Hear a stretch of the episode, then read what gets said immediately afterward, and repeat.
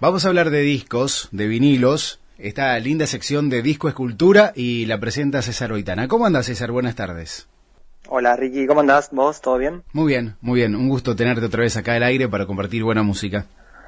Bueno, y qué buena música eh, vamos a presentar hoy. Qué buena música. La verdad no sabía que existe. O sea, viste que uno por ahí... Hay tantos discos del rock nacional. No sabía que existía este que vas a presentar hoy. ¿Cuál es? Bueno, hoy vamos a presentar a una leyenda del rock nacional que es Luis Alberto Spinetta. Sí. Y un disco, eh, quizás sí, de los más escondidos o desconocidos de, toda su discografía, que se llama Privé.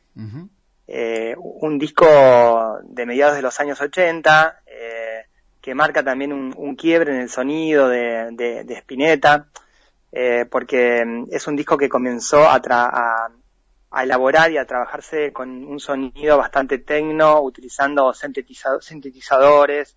es un disco que no usa baterías acústicas, por ejemplo, todo fue un cambio de época. básicamente suena bastante parecido al disco Clicks Modernos de Charlie García. Sí.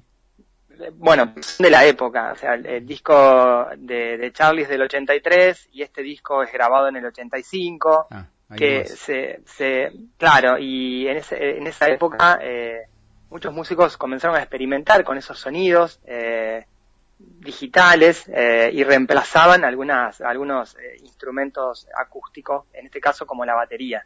Entonces, en un primer momento, el disco fue mirado con reojo, de reojo por algunos críticos y por algunos, bueno, fanáticos de, de, Spinetta, porque sonaba, sonaba distinto. Vamos, vamos a ver eh, y, nos vamos a dar cuenta de cómo suenan los temas que vamos a escuchar hoy.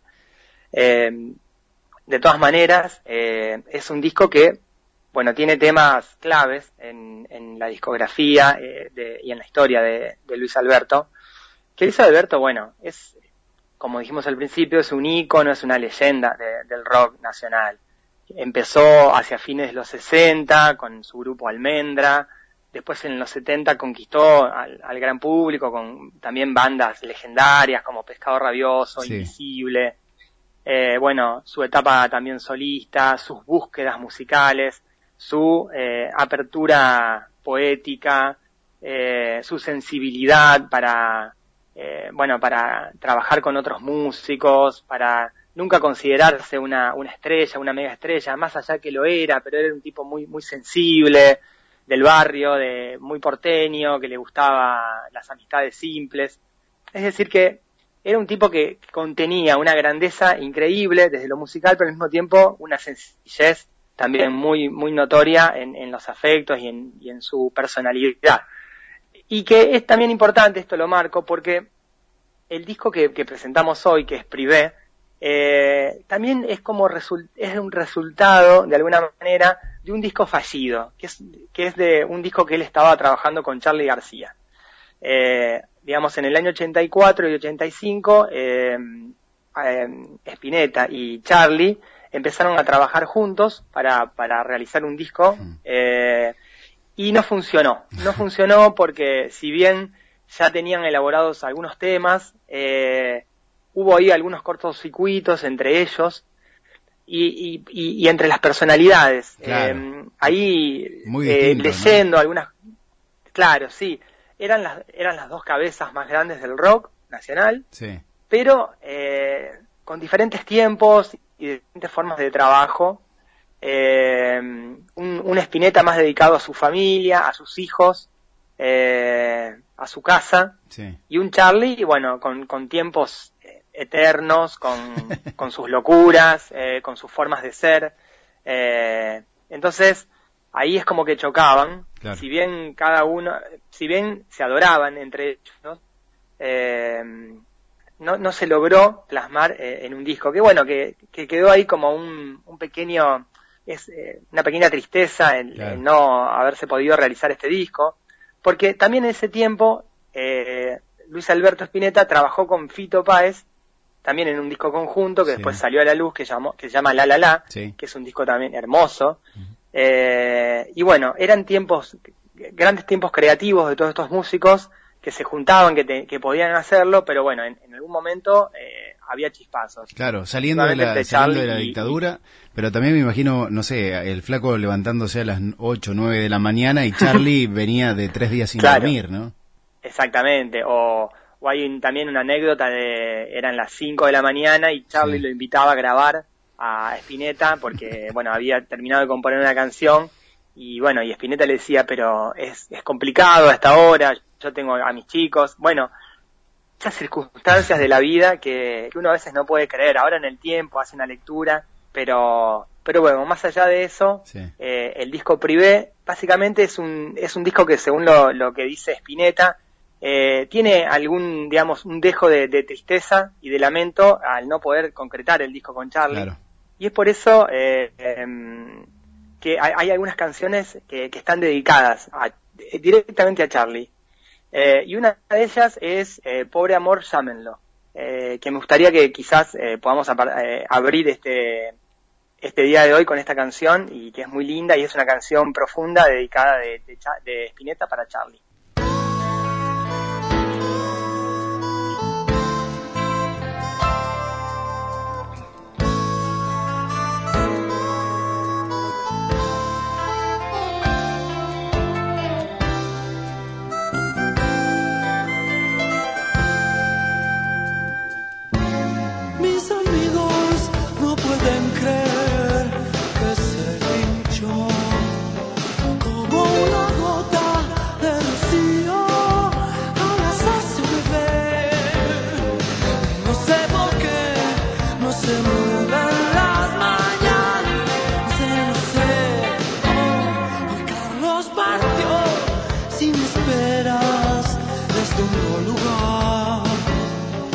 algo que no queda, nos quedó aquí con el speed de la luz.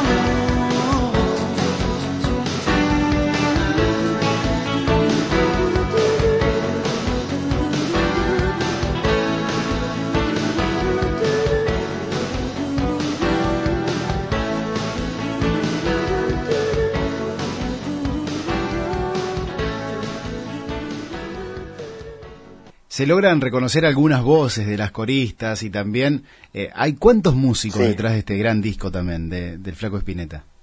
Bueno, hay, hay varios músicos, está participa Espineta, Fabiana Cantilo. Bueno, por primera vez se utilizaron coros.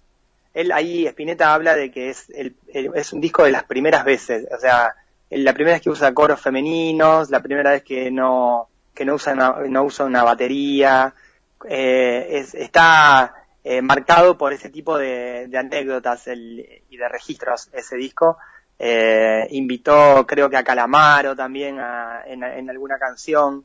Eh, sí, bueno, Charlie, eh, perdón, Spinetta tenía esa, esa capacidad también de convocar a, los grandes músicos porque tenía una, una, una manera de ser también que, que él llamaba y, y acudían. Eh, obviamente que al ser tan grande eh, Spinetta, ya para esa época, eh, nadie se negaba a, trabajar con él. Eh, y bueno, todos tienen, todos quedaron en, el legado spinettiano de haber trabajado en algunos discos, en algunas canciones con él. Claro. pero bueno, otra otra de las particularidades de, este disco es que tiene uno de los temas más conocidos del rock nacional, que es Rezo por Vos, que todo el mundo tararea eh, el comienzo de esta Exactamente. nadie nadie eh, queda afuera o quedó afuera alguna, de algún fogón o en, algún en algún lugar eh, de, por fuera de este tema porque es, es, tan penetrante, eh, es tan lindo, la melodía es... La letra, la letra también. la letra también te envuelve, la indómita luz, esa, Se hizo esas esas poesías. Ah, increíble. Sí, tremendo. Bueno, ahí dice que es como una especie de un llamado a Jesucristo, digamos, o, una especie de historia sobre Jesucristo, porque eh, habla también de la, del curar las heridas. Eh, eh, entonces es una, una, canción que tiene todo eso, un, rasgo filosófico muy, muy profundo, muy interesante, pero se convirtió en un hit, en un hit histórico del rock nacional, que bueno, seguirá sonando por siempre, yo creo que... Y, y, bueno, y por lo menos queda, que digamos, quedó el registro, eh, Rezo por vos es un tema que, como hablamos recién, lo compuso Spinetta y Charlie para el disco, el supuesto disco que iban a hacer juntos, que después quedó trunca, eh, y después, bueno, eh, Spinetta lo metió a este tema en, su, en este disco, y eh, Charlie lo metió creo que en parte de la religión, al tema Rezo por vos. Es decir, que cada uno eh, lo utilizó eh, para, para poder eh, para que el, gran público lo pueda escuchar. Y otra de los registros que quedó así históricos del tema, Rezo por Vos, eh, es en, el último, uno de los últimos espectáculos eh, grandiosos que dio Spinetta, que es Spinetta y las bandas eternas, que hizo una, un repaso de toda su carrera, un, recital de cuatro horas y media aproximadamente en la cancha de Vélez. Y bueno, y tocó el único tema de, de este disco de Privé es Rezo por Vos. Así que bueno, eh, obviamente que tiene un lugar merecido en la historia del rock. Eh, y bueno, no, no vamos a perder la oportunidad de poder escucharlo en vinilo en, en tu programa. En aquel entonces lo había tocado con Charlie, ¿no? También allí en las bandas eternas, en el Estadio Vélez. Exactamente, sí, exactamente, sí. Eh, lo tocaba con Charlie y al mismo tiempo que también con, con Fito toca, creo que un tema, algunos temas de La La La. Ah, es verdad, sí. Bueno, las cosas tienen movimiento, creo que, que, tocó. Bueno, en definitiva, eh, recordar al, Flaco Espineta es recordar la historia de, la música popular argentina, eh, desde fines de los 60 hasta, bueno, eh, bien entrado el siglo XXI. lamentablemente lo perdimos al Flaco en, en su estado, digamos, físicamente, pero bueno, el legado es cada vez más grande. Mm. El 23 de enero, que es eh, la fecha de su natalicio, se, celebra el Día de, los Músicos eh, en, en, relación y en honor a, la vida del, flaco Spinetta. Entonces, bueno, eh, hay que ir descubriendo, como dijiste al principio, hay algunos discos que uno a veces no, no le presta atención y cuando empieza a estudiarlos y a, y a profundizar sobre cómo se construyó ese disco, bueno, le queda, digamos, empieza a conocer y empieza también a, a comprender la, magnitud de este artista. Tal cual. El flaco siempre parece como un extraterrestre venido de Venus, ¿no? En ese arte, en esa hermosura, locura, ¿viste? En esos colores, en esas armonías, en esos acordes, bueno. El flaco Espineta por siempre. No. El flaco Espineta por siempre. Eh, agradecemos que, podamos contar con, este disco. Como dijimos al principio de, este, de esta, digamos, de nuestro espacio, disco escultura, hay algunos discos que, no contamos o que no tenemos y, vamos a, utilizar los discos que, podemos tener a mano y en este caso de Spinetta teníamos este. Así que hmm. eh, quizás descubramos o podamos conseguir otros discos de Spinetta, ya sea solista o en su etapa de bandas eh, y lo presentaremos, obviamente. Pero en este caso, eh, Privé queda como una marca de, del Espineta ochentoso con un sonido tecno que, es digno para seguir descubriendo. Gracias, César. Nos vamos con Rezo por Vos. Eh, y gracias por traer estos hermosos discos y esta historia, ¿no? Al aire. Bueno, Ricky, un abrazo para vos, para todos y bueno, cuídense mucho. Dale, hasta la semana que viene.